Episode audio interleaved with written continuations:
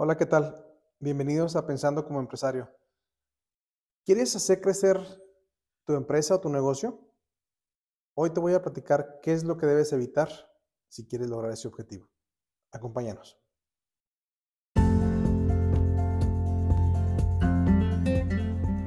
Hola, mi nombre es Luis Felipe Ríos y esto es Pensando como empresario en donde comparto anécdotas, reflexiones y pensamientos que intento aplicar a la vida de los pequeños empresarios y emprendedores. Bienvenidos.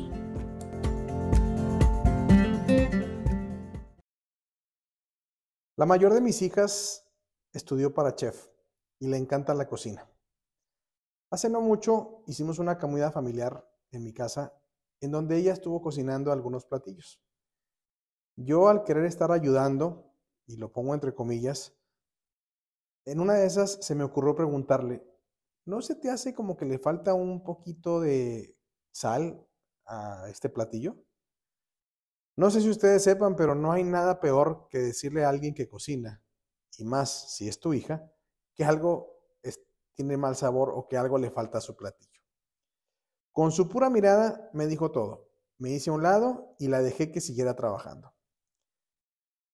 Recientemente leí un artículo acerca de un error común que cometemos los empresarios dentro de nuestras organizaciones o nuestros negocios, que me hizo recordar esta anécdota. Y este error consiste en enfocarnos en trabajar dentro del negocio en lugar de trabajar en, el negocio. Cuando trabajas o cuando trabajamos dentro del negocio, estás como yo estaba en la cocina, involucrado en las operaciones del día a día y en la mayoría de las veces estorbando. Cuando trabajas en el negocio, ves el panorama de una manera más general, te concentras solo en hacer crecer y en cómo puedes expandir tu negocio. Tal vez te preguntarás, pero ¿cómo es posible no involucrarte en las operaciones y en el día a día de tu negocio? Es imposible. Déjame preguntarte algo. ¿Tú crees que Elon Musk sabe hacer naves espaciales fabricar carros eléctricos o programar en redes sociales? ¿Tú crees que Steve Jobs sabía programar?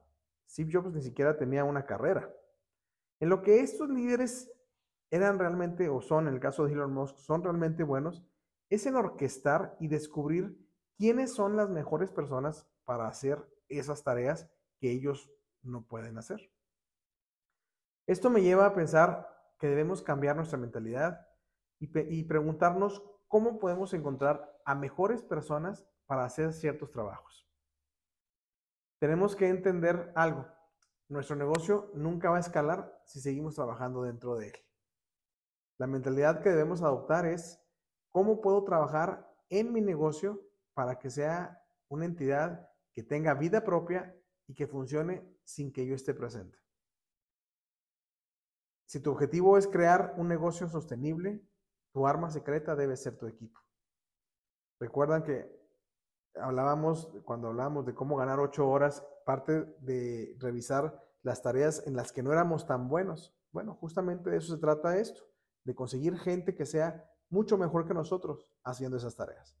Así que te invito al plan de acción que tienes que realizar es revisar a cada miembro de tu equipo y analiza si consideras que hay alguien que sea mejor que tú para llevar a cabo las principales funciones de tu negocio.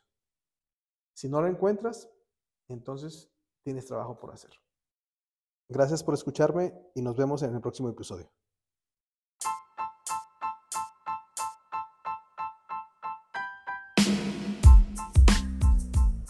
Gracias por escuchar Pensando como empresario.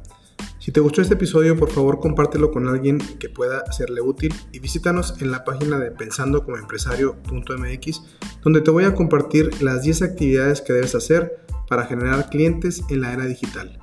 Gracias.